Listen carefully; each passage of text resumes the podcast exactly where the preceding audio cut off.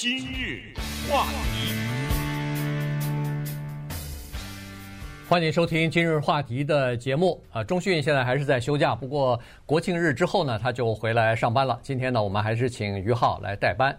在上个星期五的时候啊，最高法院通过了两项相当重要的裁决，所以今天呢，我们跟大家稍微的把这两项裁决呢，给详细的讲一下其中的内容以及他们的这个呃造成的影响哈。呃，这两起裁决呢，都是呃拜登总统或者说民主党所不愿意看到的，但是最高法院做出的是不利于他们的这个裁决。首先，第一个裁决呢，其实涉及到很多的。年轻人，包括他们的家庭吧，啊，应该是，呃，是什么呢？就是在去年的时候，拜登总统不是提出来一个为一些收入比较低的，呃，大学毕业生也好，上过大学的也好，有学生贷款的这些人呢，要帮助他们减轻一点财务的负担，所以呢，他就提出来。呃，这么两个方案啊，第一个呢，就是说，您上了大学，如果要是有学生贷款的话，那么你大学毕业以后啊，到现在您的年收入是在十二万五千块钱以下的话，那么政府呢要给你免除一万块钱的学生贷款。如果你刚好收入是在十二万五千块钱以下，同时你在上大学的时候还享受了一个。Pell 这个奖学金啊，Grant 这个呢是专门给低收入家庭的呃这个年轻人哈，低收入家庭的孩子子女呃这个上大学的学生补助金吧啊，这是政府的一个补助金，那么就可以免除两万块钱的学生贷款啊，基本上简单说就是这么个情况。那好了，在全美国呢，差不多有四万五千万四万啊四千五百万。的这个有学生贷款的人，一共有多少人申请了这个减免呢？在教育部现在呃，到去年的呃十月份为止，十一月为止呢，一共差不多有两千六百万人申请了这个要求减免的这个，就是填了这个表格。那么其中有一千六百万的人已经获得了教育部的批准，但在这个时候呢，法律挑战来了，共和党。呃，执执掌的这个六个州呢，就向法院提出了诉讼。他认为说，政府在这个方面呢越权了啊，这个呃教育部也好，这个拜登政府也好，并没有权利给这么多人做这么大规模的减免学生贷款的这个呃，就是做出这样的一个政策来。于是就打到最高法院，最高法院在星期五的时候做出一个裁决。就是说，确实，他们站在了六六个这个共和党的州的这一边啊，他们确实认为说，呃，政府也好，联邦的教育部也好，没有这个权利来给这么多的学生给这么大的这个减免的优惠。嗯，我们先看一下这个教育部啊，呃，它拥有一点五万亿的学生贷款的这个管理，那这是一个相当庞大的数字。嗯，最高法院呢，他所做出的这个裁决呢，是对一九六五年高等教育法的一个解释啊。我每次讲讲节目的时候，最怕讲到这种法律条款啊。我们看一下他的这一段的解释是什么？这个是美国法典第二十章一千零八十二节赋予教育部教育部的部长什么样的权利呢？妥协、放弃或解除任何权利、所有权、索赔、滞留权或要求。无论如何获得，包括任何股权或任何赎回权，我觉得这段话可能大概我们读个十遍八遍的，可能也解释不出来。但是如果我断章取义的说一下的话，基本上就是赋予教育部长放弃或解除任何权利。呃，这个权利到底有多大多小，哪些权利没有具体的规定。那么，如果刚才你听了这段话，你觉得说，哎，我觉得啊，那这个教育部长其实是有权利。也去放弃或者解除这个学收回学生贷款的这个权利的话，那么很遗憾哈，你只跟这个高等法院九名大法官里的三名法官的这个判断是一样的，另外六名呢说不行，呃，其实这不是这个意思，是另外一个意思。现在的这个解决方案啊，呃，教育部是越权了的，对。呃，教育部越权的原因就是他没有这么大的这个权利哈。这个在那个首席大法官 John Roberts Jr. 他的这个他是代表六名大法官啊，就是站在这个反对政府有这个权利的这边呢写的那个呃裁决书嘛啊，他就认为说这个是一个这个是一个越权。要想要裁减这么大的这个呃，比如说减免这么大的这个学生贷款呢，必须要有国会的明确的批准，因为我们都知道，在美国呃这个运作的方面呢，如果涉及到大规模的这个经费的问题，必须要有国会的专项批准才可以啊。所以他认为说，呃，国会没批准，您就自说自话的减了这么多钱。这个涉及的金额呢，大概是四千亿左右啊，所以呢，他认为说这个不行啊，于是呢，现在这个情况就等于是最终的裁决了。那这个对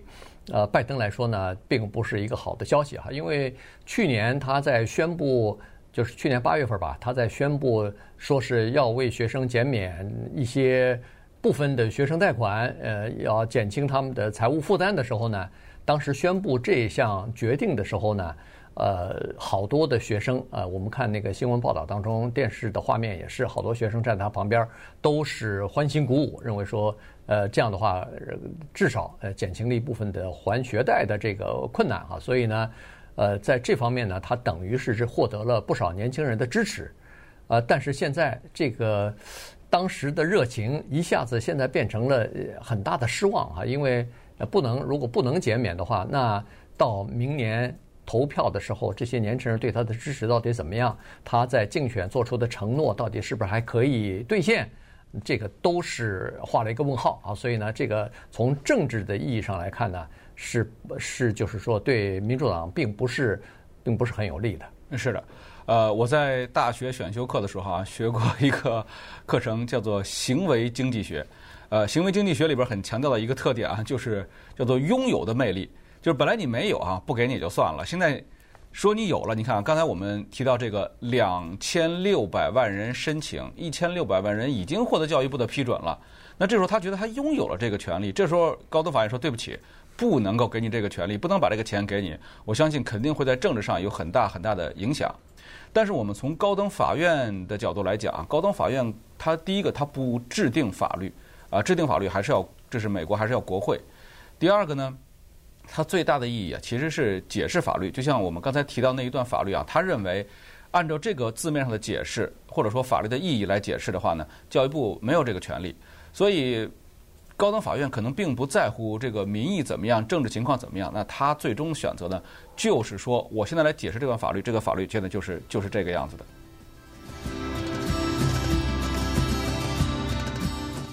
今日话题。欢迎您继续收听今日话题的节目啊！今天跟大家讲的呢是上星期五，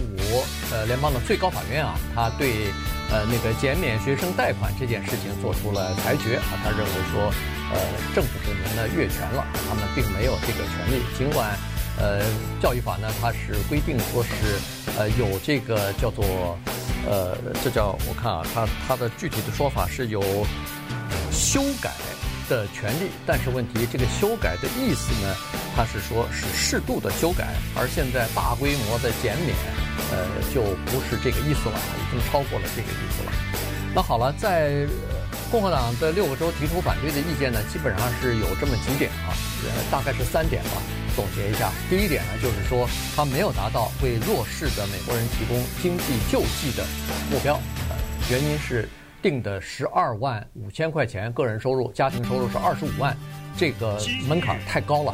也就是说，在任何一种情况之下，一个家庭收入在二十五万的这么一个收入的这么一个情况呢，都不能算是叫做低收入的，需要政府帮助的这个阶层。所以呢，他认为说，你如果把它定在什么五万块钱、四万块钱，这还可以；定在十二万五，这个已经失去了救济的意义了。这是第一。第二呢？呃，就是这个通货膨胀的问题会变得更加严重啊！这个通货膨胀的情况呢是这样子，就是说，在去年八月份的时候，呃，政府呃就是提出来说是要减免学生贷款的时候呢，他呃并没有。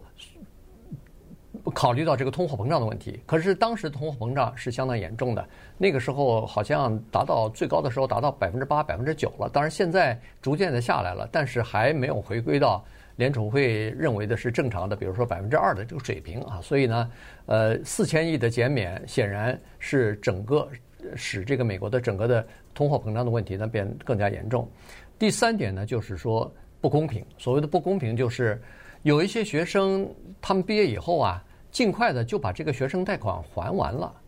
那这些人就享受不到这个减免的优惠了。同时，还有一些人他可能毕业以后收入比较高，那这些人也享受不到减免的优惠了。所以，这个对这些人来说是不是不公平呢？所以，这个这六个州提出诉讼的主要的依据呢，就是这三点。嗯，呃，我们刚才说了一大堆这个法律条文啊，比较枯燥，可能也难于理解。但是，我们要是说情理法三样东西的话啊，我们抛开法律的话，那么后面两项就是情跟理。我相信这个大家都可以有一个基本的价值观。嗯，首先这个四千亿美元是个什么概念？刚才我们说了啊，教育部管理着一点五万亿的这个学生贷款以及各种这样的贷款的组合，那么四千三百万人将受到影响。呃，有些人他获得减免的最高额度可能到两万美元。那么比较一下，美国二零二三年的国防预算是八千五八千五百九十亿。啊，比二零二二年追加了八百亿。我我我自己觉得，像今年这样的情况啊，美国的国防预算要超过八千八百亿，恐怕也就是分分钟的事情。那这个四千亿呢，可能算不上是一个很巨大的数字，但是，呃，我也个人感觉到啊，就是我刚到美国的时候，我的第一张信用卡是来自这个呃 Wells Fargo 呃富国银行。那么我当时没有任何信用，我刚到美国可能没几天啊。那么为什么会给我一张信用卡呢？就是因为我的信用全部于来自于我的学生的身份。呃，我在上大学期间也借过学生贷款，所有这些东西都是认为大学生的一个信誉还没进入社会，你的信誉应该是一个良好的培养你的信誉的时间。那么在这个时候你借了钱，然后能够按时还回去，这个对于你进入社会，既是一个嗯建立你个人信用的机会，也是一个培养你社会责任感的这么一个过程。那我们也知道，在美国啊，各种各样的什么卡债呀，各种各样的债，你都很容易，或者说通过一定的法律手段，你都可以获得减免。但是学生贷款你是一定要还的，你就是到了天涯海角也会追杀到你。呃，你可以说我现在没钱，我不能说把呃我养家糊口这个为了活命的钱都用去去还这个债。但是我知道了啊，最小额度每个月还五块钱、十块钱，这都是有的。呃，在美国的一些实际案例里边，我们看到啊，这个呃新闻部门也很有心啊，就是他为了说说这个还贷款的一些必要性啊，他举了一些很极端的例子，比如说有一位七十四岁的先生啊，花了数十年去还这个贷款的，因为他毕业了五十年以后还在还这个学生贷款，然后现在欠多少呢？欠四千六百块，嗯。比他当初借的时候还多，就是他花了五十年还还不清这个贷款，这个让我们感觉到哦，这个人确实可能需要帮助。但是我们前两天也讲过另外一个比较都不算极端的案例吧，我们谈到那个，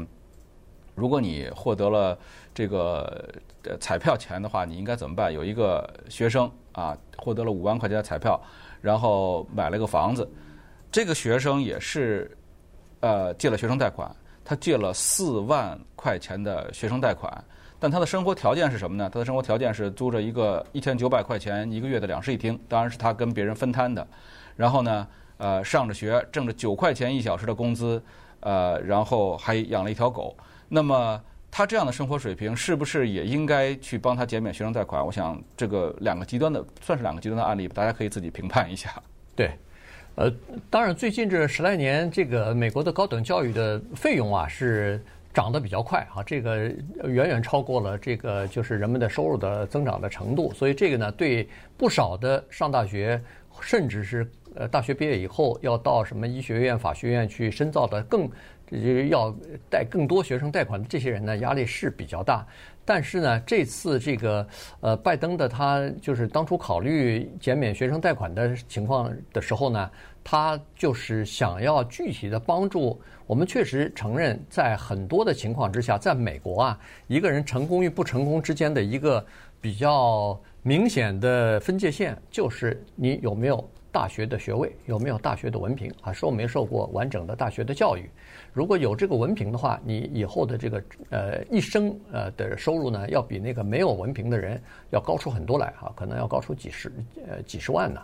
所以呢。呃，有一些人是高等教育不成功的一些人，我们确实必须要承认有这样的人，他借了一身的贷款，但是最后还没大学毕业，或者是最后大学毕业以后他学的专业也好，各种各样的原因也好，并没有拿到一个比较高薪的工作，所以这些人呢，呃，拜登是想要帮助这些人，但是问题他现在，呃，不管他的初衷是如何，但是现在呢，基本上就等于是，呃，被最高法院给否决了啊。那么在这种情况之下，有学生贷款的人怎么办呢？有学生贷款的人是这样子，因为在过去的这个呃疫情期间啊，呃，当时那个川普总统就说了，这个疫情呢算是国家进入紧急状态，所以呢，学生贷款差不多在三年之前就停止交付了。也就是说，你学生贷款在那个时候紧急期间呢，你是可以不用还的。而且不还的情况之下，照理说是要计算利息的，他连这个不还的利息都不给你计算。也就是说，你三年之前停在什么地方，欠多少钱，到今天还是这么多钱啊，这个没有增加利息。那光是这一点，让政府损失多少呢？已经损失了一千亿了。那么现在呢，就是说在九月一号开始，这个条款、这个法令就过期了啊，所以呢，就从第一个呃，就是这个你要重新。呃，还学生贷款呢，是十月一号就开始啊，重重新要回还，这个呢，对很多人来说，停了三年，然后现在再还的话呢，可能一开始是属于比较呃比较不太习惯吧，至少是又增加了一个呃增加了一项开支啊，但是呢，这也没办法，所以现在。呃，拜登呢，他就采取这么几个措施啊，一个呢就是呃，为了减缓这个重新还学生贷款带来的压力呢，他是说至少给这些人啊一个缓冲期，呃，这个缓冲期呢大概是三个月啊。所谓的三个月呢，就是你如果十月份还不上，十一月也还不上的话，他不把这个报告给那个信用机构啊，不损坏你个人的信用，但是你三个月如果还还不上的话。呃，没有办法正常按月付还的话，那这个就会影响你的信用了哈。这是第一。第二呢，他也将推出一个计划，细节还没来，但是呢，他推出一个计划呢，就是跟你的这个收入挂钩，也就是说，你个人的或者是家庭的这个收入，它有一个百分比，也就是说，还学生贷款的这个钱啊，比如说不能超过你整体的收入的百分之二十。如果超过二十的话，他就认为说这个可能会影响你家庭其他的生活的所需了哈，比如说吃饭呐、住房啊，都是需要钱的嘛。如果要是学生贷款还太多，可能不行。所以呢，这样的话跟学跟你的收入挂钩以后呢，你可以把月付呃的金额降低，但是呢，那这样的话利息是要计算的，所以你等于是呃延长了、拉长了这个要还款的时间了。